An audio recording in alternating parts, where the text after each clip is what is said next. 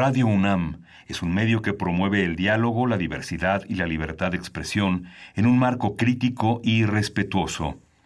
Los comentarios expresados a lo largo de su programación reflejan la opinión de quien los emite, mas no de la radiodifusora. Es la hora del poder del ciudadano es la hora de la democracia en México. Confío en que todos sepan hacer honor al compromiso que han contraído. Elevar a su pueblo mediante sus propias leyes, aprovechando sus propios recursos y dirigiendo libremente sus destinos. Recordarnos que como ciudadanos todos tenemos una responsabilidad. Conocer nuestros derechos nos da herramientas para ejercerlos, pero sobre todo, defenderlos. Respetar y promover la cultura de la legalidad nos lleva a una convivencia pacífica y ordenada. Analiza y discute con nosotros los temas que nos aquejan día a día. La Comisión Nacional de los Derechos Humanos, la Facultad de Derecho de la UNAM y Radio UNAM presentan Derecho a debate. En la cultura de la legalidad participamos todos. Conduce Diego Guerrero.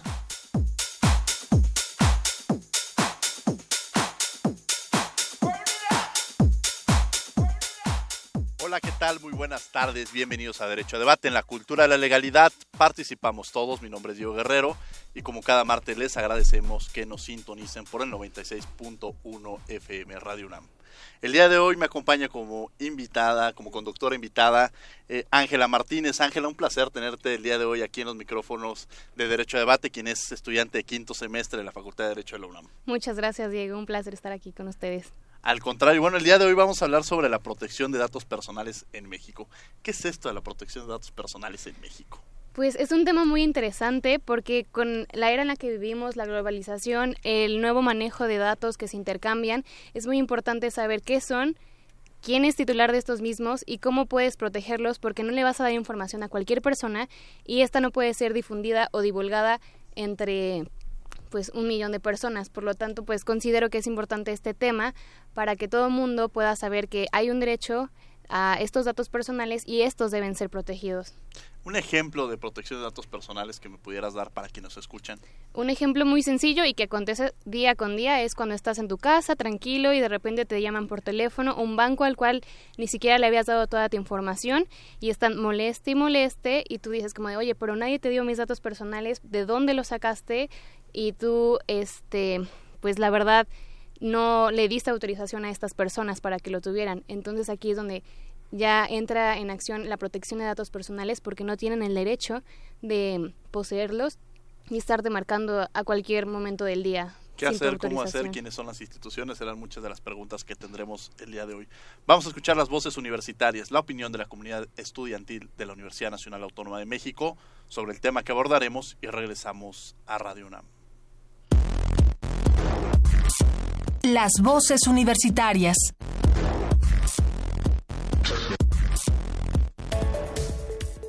¿Crees que los datos personales están bien protegidos en México? No, definitivamente creo que no. Creo que eh, nuestros datos personales, al contrario, son susceptibles. Mucha gente los puede adquirir y muchas veces no sabemos cómo los tienen, pero hay personas o empresas que consiguen los datos personales. Pues no, porque es un secreto a voces que las bases de datos de precisamente de datos personales eh, se venden a las compañías telefónicas, a bancos, a un montón de empresas y pues realmente los tratan como si fuera cualquier información cuando muchas veces son datos sensibles que sí deberían estar protegidos por la ley.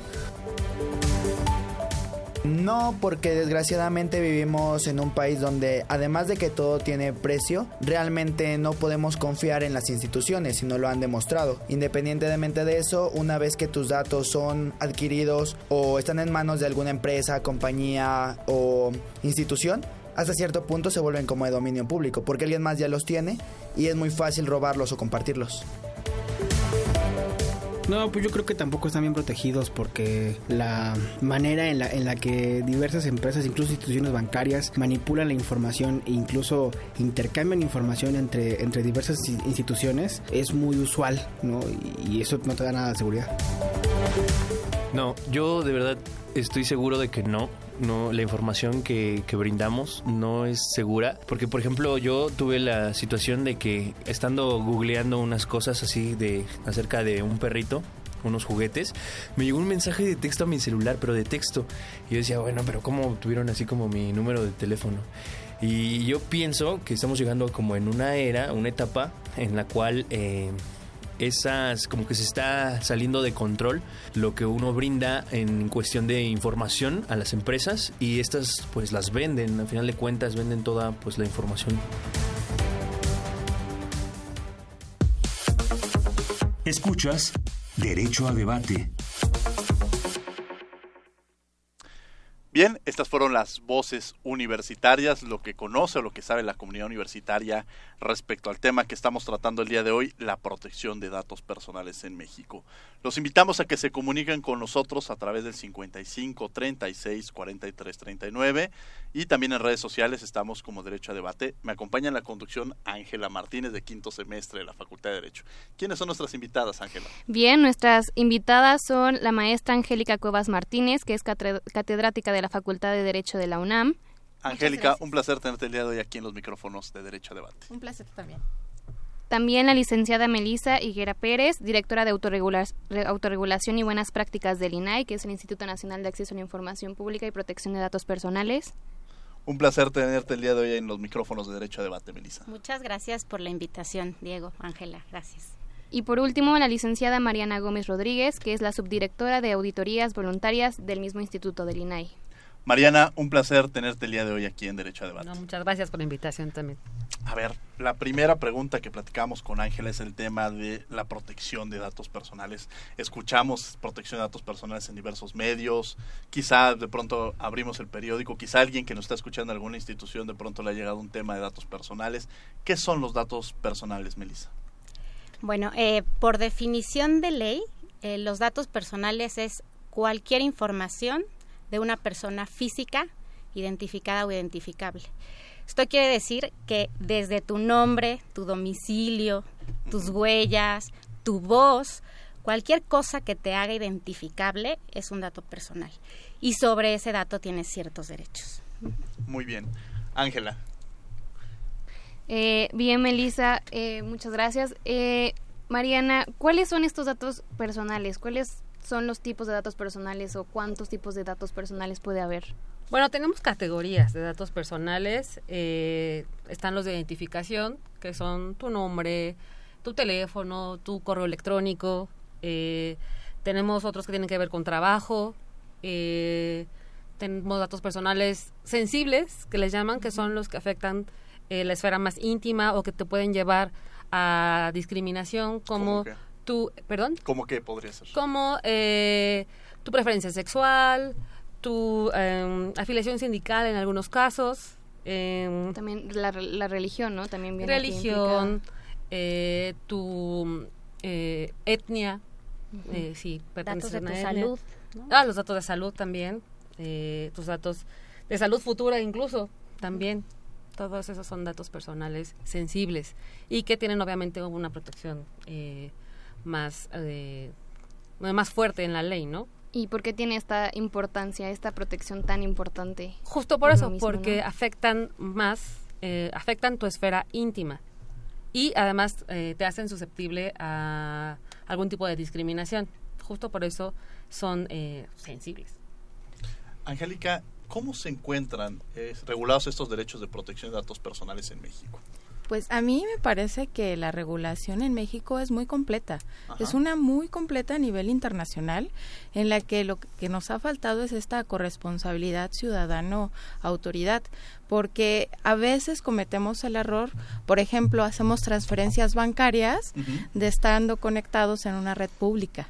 Entonces, toda esta eh, innovación o tecnología deja muy al descubierto eh, tus movimientos bancarios. Por ejemplo, eh, tú vas al banco y en la ventanilla te dan tu dinero que acabas de cobrar de tu cheque y como una situación muy natural, haces una especie de secreto y entonces cuentas tu dinero como en secreto. Entonces, cuando tú lo haces en redes eh, públicas, lo que sucede es que parece que sales de la ventanilla y estás contando el dinero enfrente de todo el mundo, así de miren cuánto dinero tengo. Entonces, me parece que la regulación en México es muy completa, eh, ha aparcado tanto instituciones públicas, eh, sujetos privados, aquellas empresas que tú te vas y te registras en un hotel y toman tus datos y en la parte de abajo con letras muy chiquitas te dicen autoriza el uso de sus datos personales. Y entonces es cuando te empiezan a hablar y te empiezan a decir ahora también le vendo eh, mochilas porque ahora viene el back to school y entonces este sacan tus datos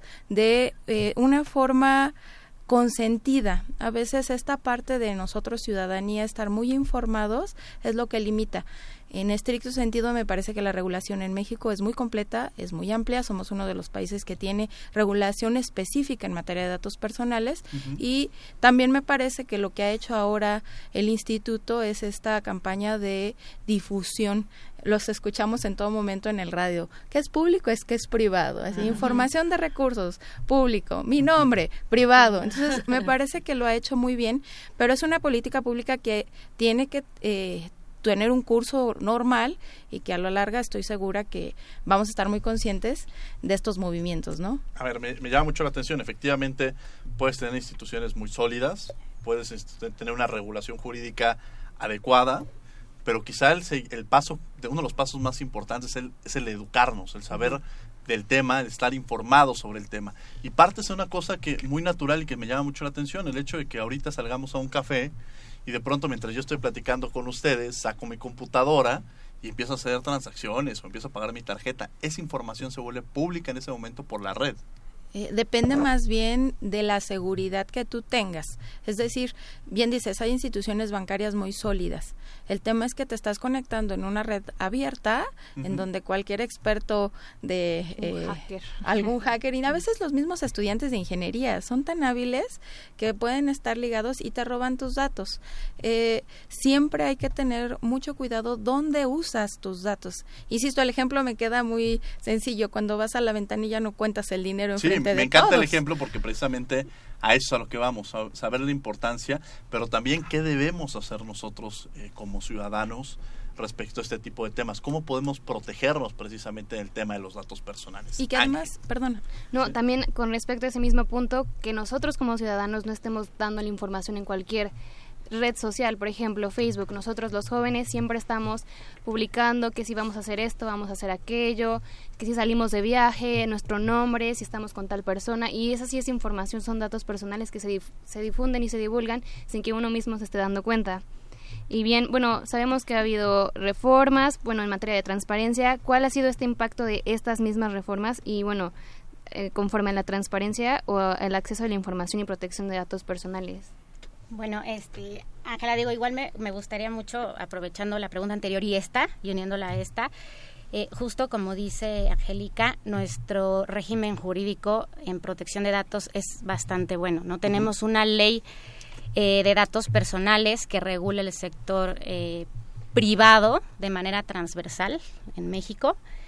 Tenemos una ley general que regula el tema de protección de datos en el sector público. Y tenemos también legislaciones eh, locales de protección de datos que regulan a instituciones públicas locales.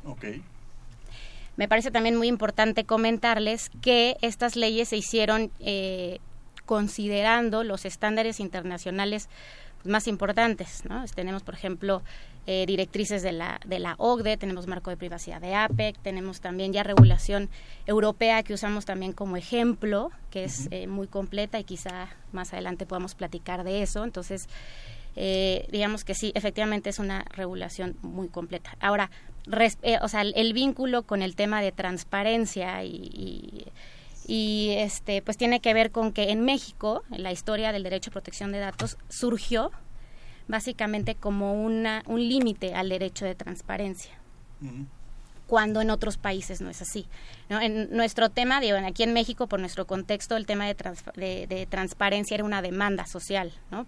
por, temas de corrupción en el gobierno. Entonces, eh, se le dio muchísima importancia al tema de transparencia y la primera eh, ley de datos, en realidad, este, se llama Ley Federal de Transparencia, que es el primer lugar en donde se regulan algunos aspectos de datos personales en posesión del gobierno, entonces eh, tanto federal como local. Entonces eh, están, digamos que eh, muy unidos en su historia, sobre todo en México, el derecho de, el derecho de acceso a la información, del derecho de protección de datos, pero no sucede así en otros países. En otros países el derecho de protección de datos surge incluso primero que el de transparencia. Y igual que otros derechos, eh, en realidad eh, ninguno es absoluto. En, todo momento hay que hacer ponderaciones y, hacer este, interpretaciones comprensivas e integradoras de, nuestro marco eh, jurídico. ¿Cuáles podrían ser unos límites precisamente? Exactamente, y considerando que, eh, eh, por ejemplo, en nuestra Constitución los dos derechos están reconocidos, el de acceso y el de datos personales, pero nada más déjame hacerte una, una, una puntualización. No es el único derecho con el que datos tiene que establecer como este tipo de, de eh, evaluaciones, ¿no? Y, que, que, está limitado. También está, por ejemplo, el derecho al comercio, al libre comercio. Entonces hay varios derechos con los que tiene ahí bueno, varios derechos con que están siempre en pugna, digamos, ¿no? Vamos a, poner algunos ejemplos cuando regresemos. Vamos a escuchar por tus derechos las notas más relevantes de la Comisión Nacional de los Derechos Humanos a lo largo de la semana y regresamos a los micrófonos de Radio UNAM. No se vayan. Por tus derechos.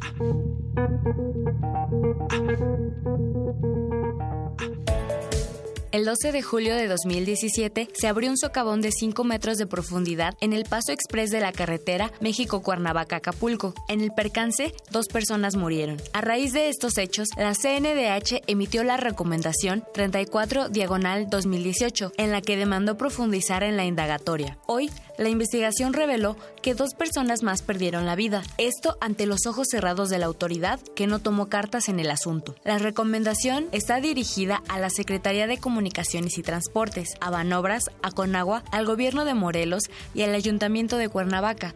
La CNDH confía en que las autoridades profundizarán la investigación e impondrán sanciones ejemplares para que casos como este no vuelvan a presentarse. La Comisión Nacional de Derechos Humanos subrayó que el Estado ha fallado en sus tareas de seguridad, incluidas la búsqueda de personas desaparecidas, la persecución y sanción de quienes perpetran estos actos. Datos de la comisión revelan que 25 entidades del país no han establecido siquiera una comisión de búsqueda, mientras que 11 estados no han puesto en operación la Comisión de Atención a Víctimas. Cada día de atraso en los mecanismos de apoyo a la seguridad es un abono a la deuda que el Estado tiene con las víctimas, quienes no han podido gozar del derecho a la verdad, a la justicia, a la reparación del daño y mucho menos a las garantías de no repetición que todo ciudadano mexicano merece.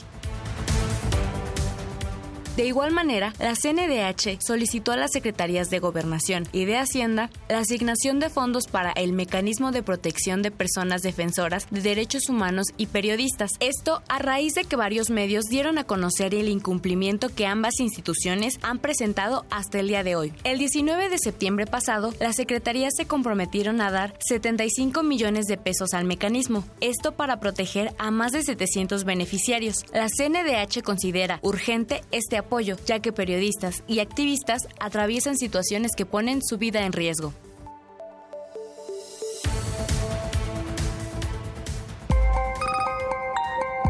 Llámanos al 5536-4339.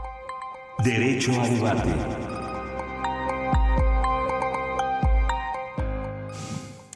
Bien, estamos de regreso en los micrófonos de Derecho a Debate en la cultura de la legalidad participamos todos, 96.1 FM.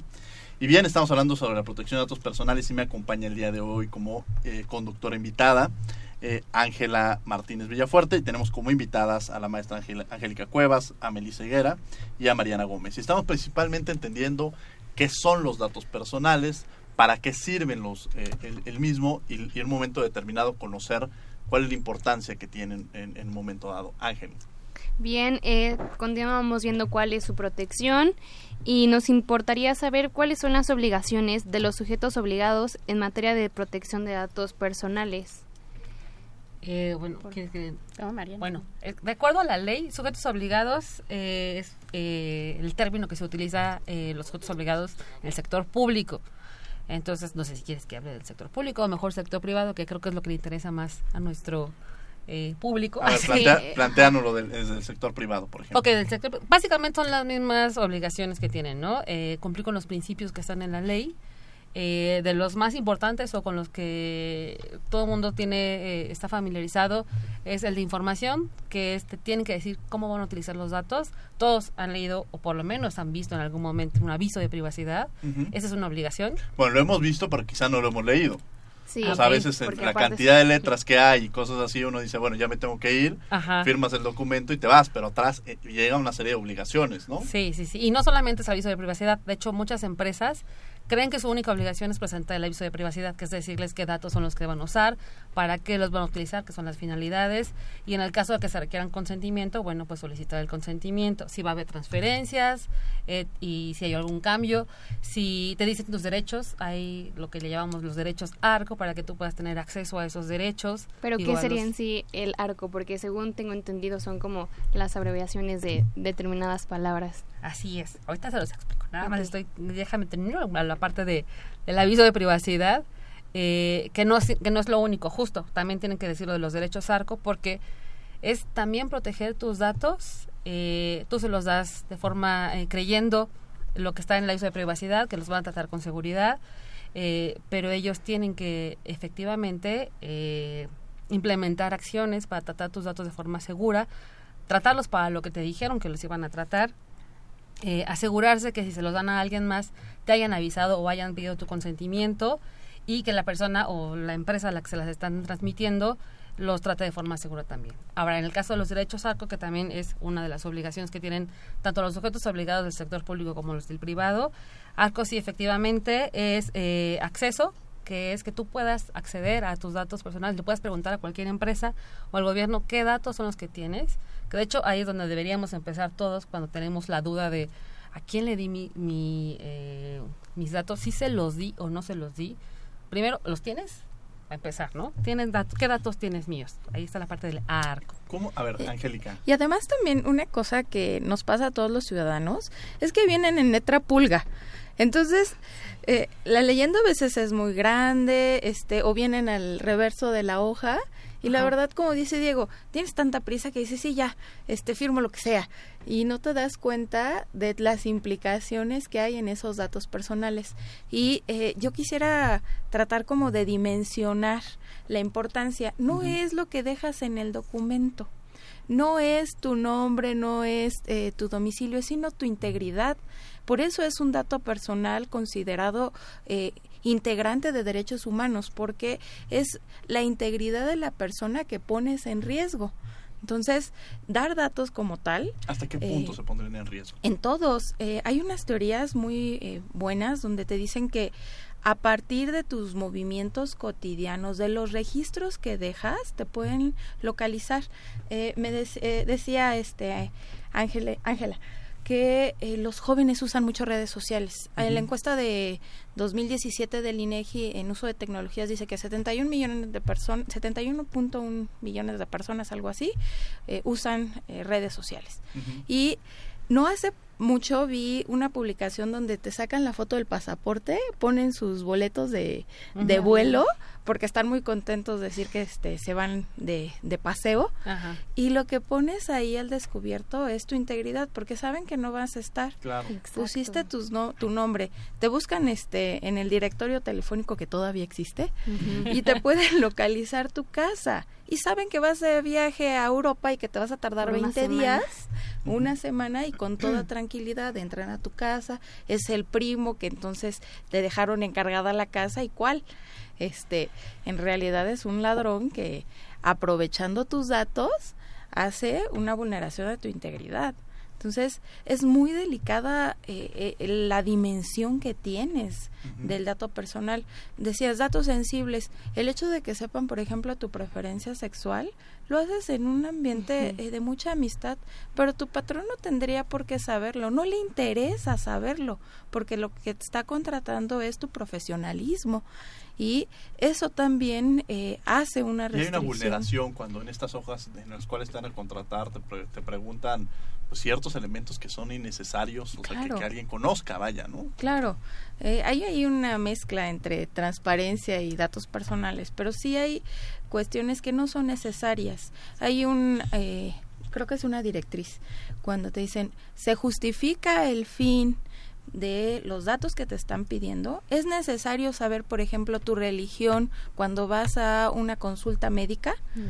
¿Hace una distinción en el trato? Claro, de hecho eh, hay un principio que específicamente se llama principio de proporcionalidad, que es que no te pueden pedir datos más allá de los necesarios, indispensables para cumplir con una finalidad concreta. Ahora, existe una relación entre los datos personales y la transparencia, pero eh, eh, ¿cuál es ese vínculo que existe entre la transparencia y los datos personales? Es que depende el punto de vista que lo quieras ver, un poco como dice Mariana, desde el ámbito público-privado. Desde el ámbito privado, de hecho, se reconoce a nivel internacional una obligación de transparencia de las empresas frente a sus consumidores. Entonces ellos, con este principio que se llama principio de información, tienen que informarles primero que van a tratar datos personales suyos y, como dice Mariana, cuáles y de qué forma, ¿no? Esa es una, digamos, un, una de las caras de transparencia.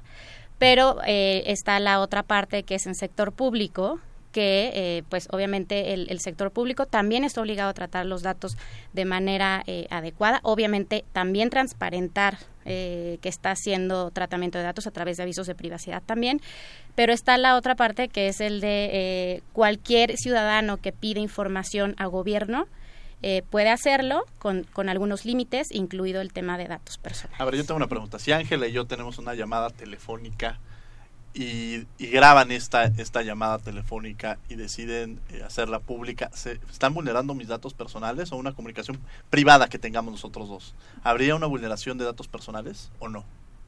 Hay inviolabilidad de, de, comunicación, o sea, también está protegido. No cualquiera te puede grabar y hacer pública esa información. Sin embargo, eh, más bien va en el sentido de eh, no cualquiera puede usar tus datos sin tu consentimiento. En el sector, por ejemplo, eh, público, yo he visto que las solicitudes de datos personales se dan mucho en salud. Entonces, ¿qué quieren el expediente clínico? El, sector salud te lo tiene que entregar. Mire, yo en algún en la temporada pasada tuvimos al ministro Cosío y nos planteaba un escenario de, de, transparencia muy interesante. El primero es, decía, si alguien quiere saber a dónde me voy yo de vacaciones, puede solicitarlo, porque soy un funcionario público. Quieren saber a dónde me fui, en qué gasto los recursos públicos, o sea, se vale. Pero si la señora de la tiendita se va de vacaciones y no quiere que nadie se entere, se vale. Es decir, hay una, o sea, y no tendría que ser esta información pública. A lo que voy con esto es que eh, es diferente la relación o es diferente el papel que juega uno como como la señora de la tiendita como ciudadano y el otro como funcionario público. ¿Cuáles son los límites que un momento dado pueden llegar a existir, Melissa? Correcto. Bueno, pues justamente tú como funcionario público, bueno, o cualquier funcionario público, su primer eh, obligación es dar cuentas de sus facultades y de cómo está ejerciendo su, sus acciones públicas, ¿no? Entonces, ese es, eh, digamos que esa es la regla. Eh, porque es de interés público. Porque es un tema de interés público, así es como dice Mariana. es recurso público. Y exacto, porque tienes justo que rendir cuentas sobre recursos públicos. A mí me está pagando el, el, se me está pagando el erario público y por lo tanto tengo la obligación de rendir cuentas.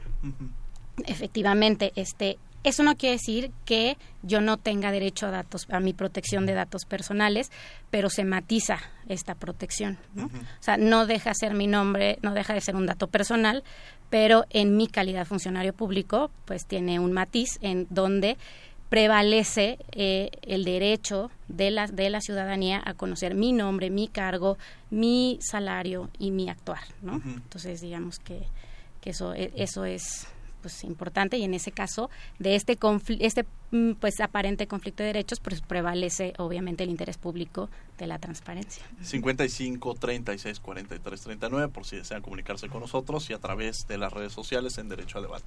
Ángela. Bien, eh, nos comentaban un poquito sobre el aviso de privacidad que se establece, bueno, en cada empresa, si vas al cine, ahí está el aviso de privacidad, pero en sí que es porque muchas personas vamos, lo vemos, pero no sabemos, nada más vemos un heteroemicado que a veces está enfrente o a veces no. Este, este aviso de privacidad siempre debe estar enfrente, eh, qué es, cómo funciona, eh, qué nos pueden comentar al respecto. Bueno, el aviso de privacidad es una de las obligaciones, es la forma en la que se eh, cumple con la obligación, bueno, con el principio de información. Eh, tiene que estar visible, tiene que estar claro. Por ejemplo, eso de que no puedas verlo, que esté pequeñito. O sea, una de las características del aviso de privacidad es que sea claro y que sea comprensible. Entonces, ya si no puedes ver o no entiendes lo que está en las, en las letritas, ya están incumpliendo. O sea, ya hay un defecto en el cumplimiento. Bueno, pero puede ser una letra grande y pueden ser 30 hojas. Pues no, porque ya no es comprensible. ahora sí que el, tema no es la letra. O sea, si a mí me pasan la letra chiquita y va a ser una hoja, o me pasan 30 hojas, pues quizá muy pocas personas estén leyendo. Es que no son tantos los elementos del aviso de privacidad. es una cuartilla en sí el, el, el, integral incluso no es no son tantos. Yo he visto, o sea, la verdad, yo, yo pensaría todo lo contrario. Sí, la verdad, yo muchas veces es aceptas o no aceptas, por ejemplo, cuando te metes algo y empiezas a ver, quiere ver el aviso de privado, quiere ver la información y lo abres y te salen 30 hojas que ni siquiera vas a imprimir. Entonces, bueno, pues si lo hizo el vecino y también lo puso acepto, pues yo también lo puedo No pasa nada. No pasa nada. Entonces, al final yo creo que sí, o sea, efectivamente muchas veces es demasiada la información que quieren que es un tema de responsabilidad, estoy de acuerdo, pero que muchas veces el ciudadano no estamos acostumbrados a esto. Vamos a escuchar Derecho UNAM hoy, las noticias más relevantes de la Facultad de Derecho y regresamos a los micrófonos de Derecho a Debate. Derecho UNAM hoy. Durante tres días, la Facultad de Derecho fue sede del primer Congreso Internacional de Derecho Penal, un foro en el que académicos y especialistas de universidades de todo el mundo reflexionaron sobre corrupción, tráfico de drogas, la trata de personas y nuevas formas de esclavitud y terrorismo. En la ceremonia de apertura, el rector Enrique Graue señaló que la corrupción en México equivale al Producto Interno Bruto de 2017 este crimen social no es privativo de nuestra nación y es necesario combatirlo con un marco jurídico internacional que identifique, prevenga y castigue sus mecanismos de operación. La Facultad de Derecho ganó por primera vez la competencia universitaria sobre derechos humanos Sergio García Ramírez. Esto gracias al equipo integrado por Tania González, Camila Ojeda, Neftali Pérez y Ana Romero. Dicha competencia fomenta una cultura de respeto y protección de los derechos humanos, ofreciendo a los estudiantes un proceso práctico de aprendizaje del derecho, a partir de la investigación y la argumentación Mediante la simulación de un proceso contencioso y un caso hipotético, los equipos deberán desarrollar una serie de argumentos con base en estándares internacionales y la aplicación de un marco jurídico hipotético respecto a las posiciones de la parte agraviada y autoridades responsables respectivamente.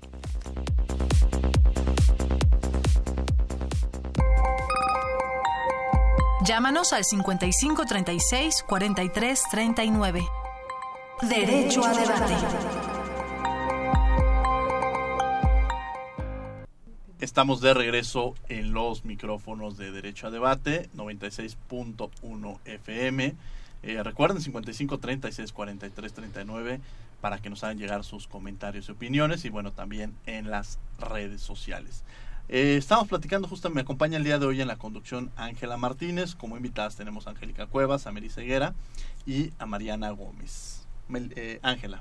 Bien, estábamos comentando en sí lo, lo que es los datos personales, su protección, regulación, pero ahora nos interesaría saber también cómo es que se encuentra relacionado con la protección de datos personales en otro país, en los demás países, o sea, qué diferencias ven, qué similitudes ven, qué podrían decirnos al respecto. Bueno, pues eh, gracias, Ángela. Eh, bueno, te platico, como decíamos desde un principio, que México pues tiene una, una regulación eh, muy buena que ya toma estándares internacionales. Eh, te podría decir básicamente que en el mundo, de manera muy simplificada, existen dos modelos. Uno que es el modelo de Estados Unidos, eh, que es donde sí se reconoce el derecho a la privacidad, pero no como un derecho constitucional como lo hacemos nosotros en México, sino como un derecho del consumidor. Entonces, eh, si las compañías o las empresas eh, hacen compromisos a los consumidores respecto de la información eh, que ellos dan al adquirir un producto o un servicio, bueno, pues están, este, se vinculan y entonces estarían haciendo una promesa al consumidor y si no cumplen esa promesa, entonces hay autoridades que vigilan desde un punto de vista distinto a nosotros el tema de privacidad. Entonces tienen, por ejemplo, la Comisión Federal de Comercio. Nosotros en México tenemos, eh, está obviamente el Instituto eh, Nacional de Transparencia, Acceso a la Información y Protección de Datos Personales. Nosotros, eh, como te digo, sí consideramos el derecho de protección de datos personales como un, como un derecho fundamental. Y nosotros también compartimos esta vigilancia con otras autoridades. Por ejemplo, el tema de llamadas no deseadas, puedes denunciar ante el INAI, pero también podrías denunciar ante otras autoridades como Profeco o como Conducef. Eh, Profeco tiene un, eh, un listado justo eh, de números telefónicos que los ciudadanos dan para que a esos números no se les llame para hacerles ofertas publicitarias. Y lo mismo con Ducef. A ver, está muy interesante. Sí, a mí ahorita me hablan de una tarjeta que casi me hablan de vez en cuando algunas tarjetas. Oiga, queremos saber si mi contestación siempre es, pues si yo quisiera una tarjeta de crédito, yo los buscaría a ustedes, ¿no? Pero no sabemos qué mecanismos utilizar. O sea, decimos, por favor, ya no lo vuelvan a hacer, se lo suplico, ya no lo vuelvan a hacer. Les he dicho cinco veces que no lo vuelvan a hacer. O bórrenme de su base de datos. su base y te dicen sí, cómo no, y al otro ya vuelve a surgir una llamada. ¿Qué podemos hacer en esos casos, Melissa? Hay varios mecanismos. Uno es directamente solicitar directamente a esa empresa que dejen de hacerle llamadas. Obviamente hay que hacerlo por un modo que ustedes después puedan eh, acreditar que hicieron esta solicitud. Si ellos continúan sin, eh, o sea, sin hacerles caso y siguen llamándoles por teléfono para ofrecerles tarjetas cuando ustedes ya explícitamente dijeron que no lo quieren, entonces pueden denunciarlos ante eh, el INAI, ¿no? Eso es, digamos, una vía. Hay otras vías. Pero si yo los denuncio al INAI. Bueno, presentar una, queja. Presentas una queja ante el INAI y esto se queda, el INAI le dice, oigan, por favor, no lo hagan, o hay alguna responsabilidad por parte de la institución que lo está haciendo. Se puede llegar. Hay una sanción, Claro, se puede llegar hasta las últimas consecuencias, que serían eh, la imposición de una sanción. Y hay otros mecanismos, también pueden eh, hacer una denuncia ante Profeco, también eh, en el caso bueno en el caso de bancos tendría que ser ante Conducef, que es la institución eh, facultada para eso. Pero antes pero bueno eh, les quiero decir que tanto Profeco como Conducef tienen estas estos mecanismos como preventivos para que ustedes se registren se inscriban y digan a qué medios no quieren estar recibiendo llamadas telefónicas u ofertas publicitarias. Y entonces también tienen ahí se van protegiendo. Si continúan recibiendo llamadas pueden acudir a cualquiera de estas instituciones que les Voy a, hacer, voy a hacer un comercial y me va a regañar mi productor. Entonces en ese momento va a sonar un tono, pero hay una obra de teatro que hace un par de meses vi que se llama Privacidad y que lo que hace es que al final salgas de la obra de teatro espantadísimo porque lo que visibilizan o lo que demuestran es precisamente la forma en la cual estamos expuestos en cualquier momento. Es decir, uno ah, pues, conoces a alguien, te puedes meter a su red social y saber todo de esa persona. O sea, saber qué le gusta, qué no le gusta, qué le gusta comer, o sea... O en dónde está en ese dónde está en ese momento, o estas aplicaciones en las cuales uno pone en el lugar en el que se encuentra, que porque le dan puntitos, pero resulta que, que estás abriéndote a que cualquier persona pueda saber con quién estás, justamente lo que decía Angélica, o sea, que no estás en tu casa, o sea, nos estamos expuestos, o sea, prácticamente somos un, una calca que se permite un vidrio que se permite ver todo lo que estamos haciendo y lo peor es que nosotros lo permitimos. O sea no es solamente algo que creo que eso tiene que quedar muy grabado quienes nos escuchan. O sea no es que nos estén investigando sino nosotros, somos un, nosotros libro, se los damos. nosotros lo estamos dando, o sea, y pasa, de pronto uno, por ejemplo, dice, ay, tengo ganas de irme de vacaciones a tal lugar te metes, lo buscas en información, te vuelves a meter a tu red social y en la red social te están mandando comerciales. Precisamente porque vieron que buscaste esa información. Es decir, uno se abre, es, justamente. Entonces, eh, ¿qué mecanismos podemos utilizar precisamente para que no suceda esto? Pues como tú dices, primero la conciencia, ¿no? O sea, si es necesario que a lo mejor nos espanten un poquito, pues está bien, pero el chiste es hacer conciencia, saber que tenemos un derecho, que los datos son nuestros, saber qué instituciones hay pero también el caso de, de redes De sociales redes de aquí, por ejemplo, Mariana nos puede platicar un poquito de eso. Es que si uno O sea, se ser fija... responsable de nuestros perfiles, ¿no? Sí, sí, exacto, ser eh, responsable de los perfiles. De hecho, ojalá se dieran cuenta un día que no tengan nada que hacer, vean cuántos amigos tienen en Facebook y cuántos conocen realmente, cuántos son de verdad sus amigos, porque ese es uno de los principales problemas. Y entre más jóvenes, yo he visto gente que tiene mil amigos y tiene 20 años, bueno, no sé cómo conoció a tantas personas, y obviamente compartes todo en tus redes sociales, pues te estás, eh, no te estás protegiendo. Ahora, incluso todas las redes sociales, o las más famosas en las que México está más eh, inscrito, que son Facebook, Twitter, eh, WhatsApp. es- eh, WhatsApp, Instagram. Snapchat, Instagram, eh, tienen, eh, se puede configurar la privacidad, todas. O sea, de hecho, si uno, o sea, uno podría tener todas las redes sociales, o sea, no necesitas espantarte y salirte de todas las redes sociales, las puedes seguir usando, pero tienes que meterte a configurar la privacidad de cada uno para que solo tus amigos, si es que quieres que solo tus amigos, puedan tener acceso a esa información. Y entonces incluso puedes estar publicando a dónde te vas y todo ese tipo de cosas. El INAI sacó una guía para la configuración de privacidad de redes sociales que aquí tengo para que ustedes eh, se metan en la página. Se metan al INAI, ¿cómo se llama? Guía, Guía para... para, configuración de privacidad en redes sociales. Eh, está Eh, la ahí. página sería inai, www.inai.org.mx para Así que es, lo quieran así es. consultar. Ahí se meten a la parte donde dice datos personales y eh, creo que dice guías para titulares. Entonces ahí pueden ver, está cómo configurar Facebook, Twitter, Instagram, WhatsApp y Snapchat. Angélica, en el tema de la Universidad Nacional Autónoma de México, que nos escuchan, ¿cómo se pueden vulnerar los datos personales de, la- de los universitarios? ¿O en qué casos se pueden llegar a vulnerar? ¿O se han vulnerado? Pues no se vulneran, no. Este, en la universidad somos muy cuidadosos, igual como en todos los sujetos obligados, proporcionar información y datos personales eh, es eh, muy sancionado.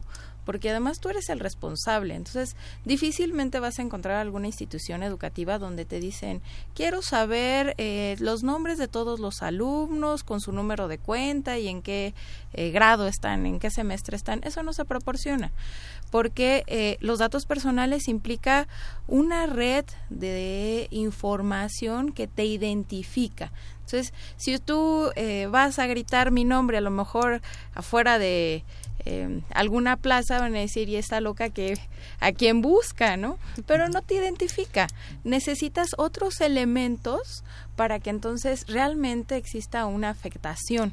A ver, me hacen aquí una, una pregunta que se me hace interesante. El tema de los videos íntimos que se, que se transmiten a través de redes sociales como WhatsApp. Eh, ¿Entra en el tema de la protección de datos personales? Pues WhatsApp tiene cifrados los mensajes.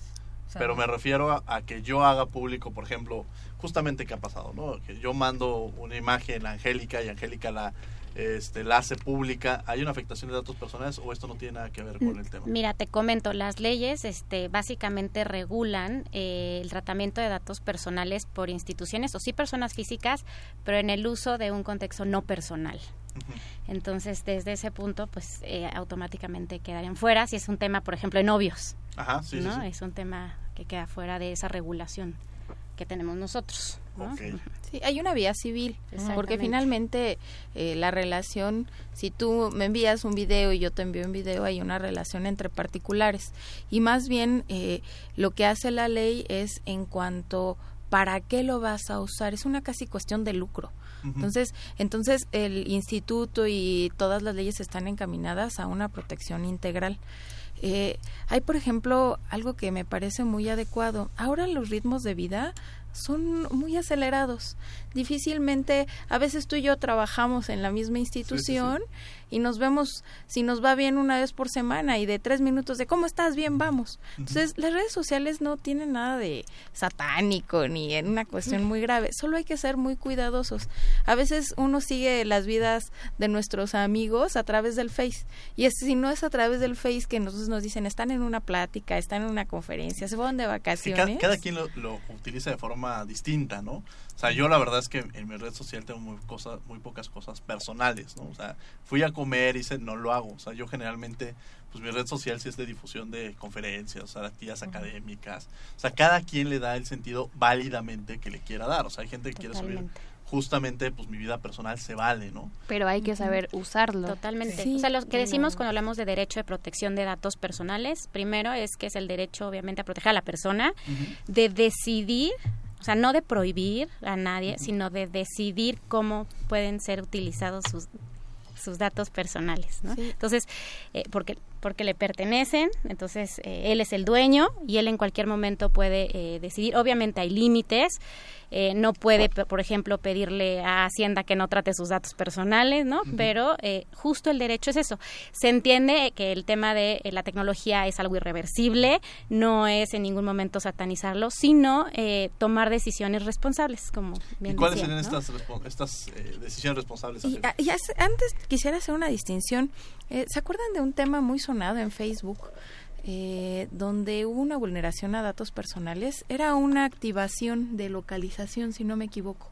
Entonces, se sancionó a la empresa porque a pesar de que eh, la persona que estaba usando la aplicación dijo, no quiero que sepan dónde estoy, en qué lugar estoy, eh, hubo una vulneración porque fue una cuestión expresa. En el momento que lo desactivas, no la empresa podría decir así, mira, te digo exactamente dónde está ahorita, está desayunando en la condesa. Entonces, ahí hay una vulneración a datos personales.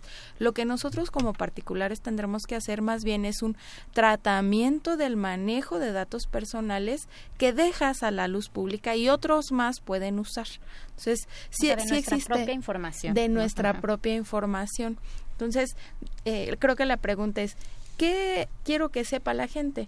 Dices, yo tengo configurada mi red social en una parte, eh, a lo mejor de mi desempeño como académico. Es muy válida. Como también es válida las publicaciones de la gente que saca, por ejemplo, que va a comer a algún lugar y saca de su platillo. Es muy válida. Claro. Solo en el ejercicio de saber que una vez que lo sacaste tú, todo el mundo lo sabe.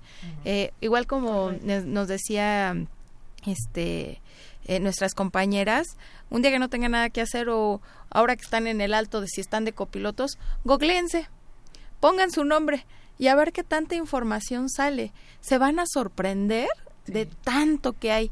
Incluso si ustedes se van a la parte de imágenes, las personas que te etiquetaron, cuando estuviste estudiando a lo mejor el taekwondo en este cuando tenías 12 años, es una infinidad de información que pones en manos Ahora, de todo mundo. aquí el tema también puede ser interesante porque uno puede, o sea, tú decides a quién le abres las puertas de tu casa, tú decides qué le cuentas, o tú decides si quieres hacer público todo lo que haces. Pero el tema también, acabas de tocar un tema, Angélica. ¿Qué pasa cuando nosotros estamos vulnerando precisamente la intimidad de una persona? Es decir, que subo la foto de alguien cuando igual ella no desea esta esta- estas fotos. O con los niños. O sea, de pronto uno está subiendo en, qué, en dónde están los derechos de los menores de que estén subiendo fotos de ellos y que igual el día de mañana, oye, pues yo no quería que estuviera en las redes sociales mi foto este, en traje de baño en, en, en, en- un lugar o, o comiendo, el día que me caí, el día que lloré. O sea, no sé, ¿no? O sea, hasta dónde llegan también esta vulneración de derechos. Pues es que eh, a veces nos olvidamos de la otra parte. Cuando vemos videos muy eh, de risa, este, que hasta los estamos pasando, a veces no tomamos en cuenta eh, los derechos de la persona que está cometiendo o está haciendo esa acción. Y son menores, entonces no se dan cuenta. Sí, pero ese menor sigue creciendo. Y entonces, a lo largo de Y su aunque vida... no crezca, o sea, a lo mejor no, no, no es necesariamente apropiado estar subiendo, ¿no? Esa información, Sí. pero es un tema otra vez como de conciencia, de ¿no? Y entre particulares. de responsabilidad. Sí. Ángela. Eh, bien, eh, ya sabemos cómo se protegen en sí, todo lo más importante. Y bueno, ustedes ya nos mencionaron los principios, todos los derechos que hay. Eh, ¿Qué otro consejo le pueden dar a la, a la población? Porque la verdad es que no sabemos, en verdad, al momento de estar subiendo los datos o nuestra información en redes sociales, no sabemos bien qué estamos haciendo. Eh, pero bueno, ahorita continuaremos con este punto. Vamos a la agenda semanal que tiene la Comisión Nacional de los Derechos Humanos y la Facultad de Derecho a lo largo de la semana y ya regresamos a conclusiones. No se vayan. Agenda semanal.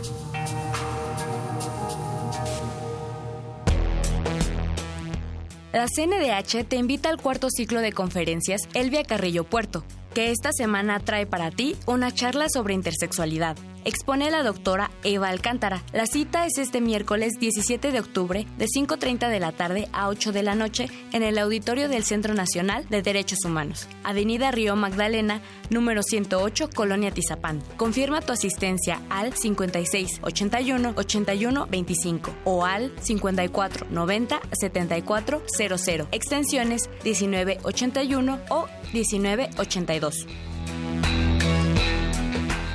Igualmente te invitamos al Foro Internacional DESCA y la Agenda 2030 para el Desarrollo Sostenible, del 23 al 25 de octubre a las 9 horas en el Hotel Royal Pedregal, Periférico Sur 4363, Colonia Jardines de la Montaña. Informes al 5681 8125, extensiones 1876 a la 1879.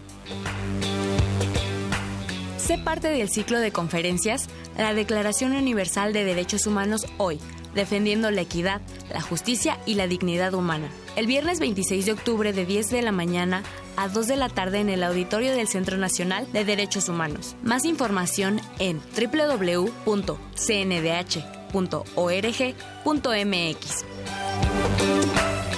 Prepárate, entrena y participa con nosotros el próximo 24 de noviembre en la carrera atlética nocturna de la Facultad de Derecho. Esto para celebrar los 25 años de Fundación UNAM. Inscríbete en las categorías de 10 kilómetros, 5 o recorre el circuito de 2,5 kilómetros caminando. Inscríbete ya en www.derecho.unam.mx.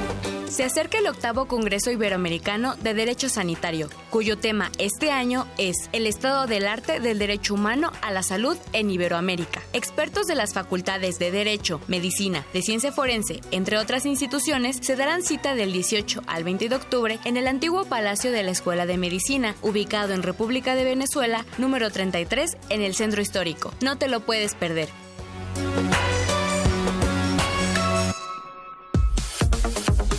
Escuchas Derecho a Debate. Conclusiones en 30. Antes de entrar a conclusiones en 30, eh, bueno, pues hemos estado hablando precisamente sobre datos, protección de datos personales en México. ¿Quedan algunas dudas, Ángela? Sí, eh, para que la gente pueda saber qué son los derechos ARCO en sí, cuáles son las definiciones de cada palabra que define la palabra ARCO en sí. Arco, arco, perdón, perdón. No, si quieres. Arco A, acceso, tengo derecho a conocer qué datos están tratando de mí.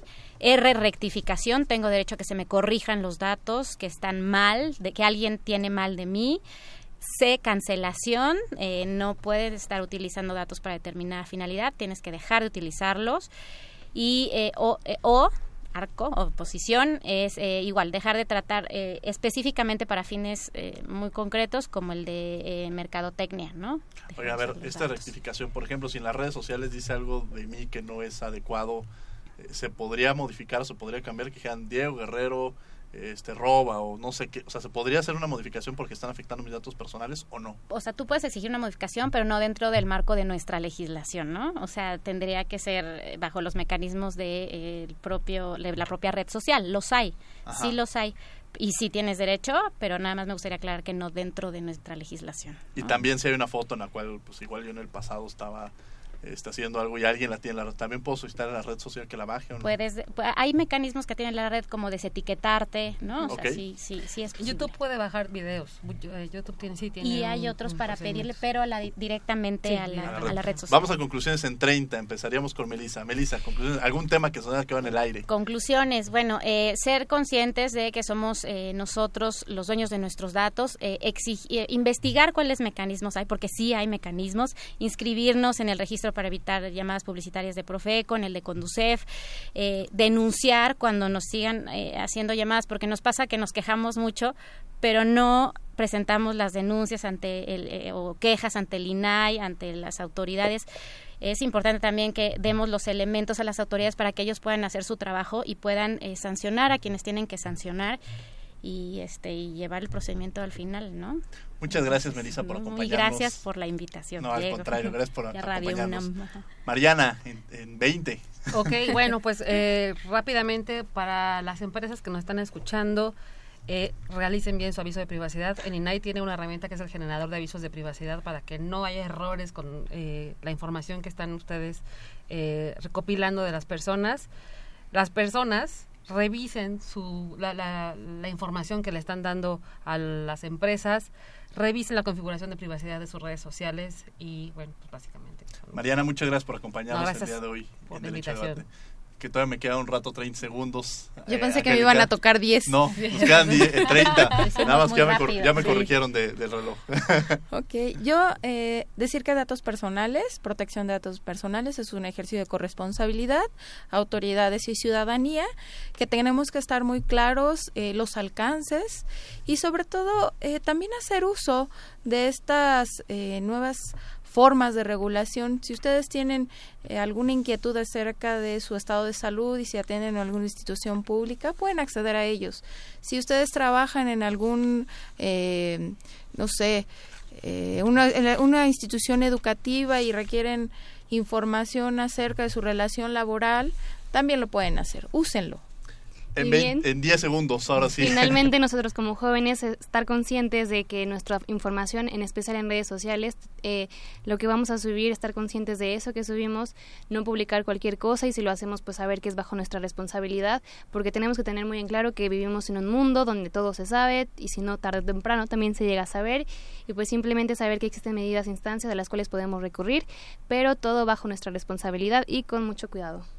Ángela, un placer tenerte el día de hoy aquí en los micrófonos. de Muchas gracias a a ti, Diego, por la invitación y a ustedes también. Seguramente te tendremos más seguido, que son la esencia de nuestra universidad. Eso espero. Muchas gracias. Bien, agradecemos a la Comisión Nacional de los Derechos Humanos, a la Facultad de Derecho y a Radio UNAM en los controles técnicos, Agustín Mulía, en la asistencia Angélica Salazar, Elías Hurtado, Jocelyn Rodríguez, Lorena Redondo y Gustavo Ortiz, voz de las notas Gina Morelos, en la redacción Ana Salazar, en las redes sociales Francisco Méndez, en la producción Paco Ángeles. No olviden que nos escuchamos de ley todos los martes. Esto fue Derecho a Debate. Esto fue Derecho a Debate. En la cultura de la legalidad participamos todos.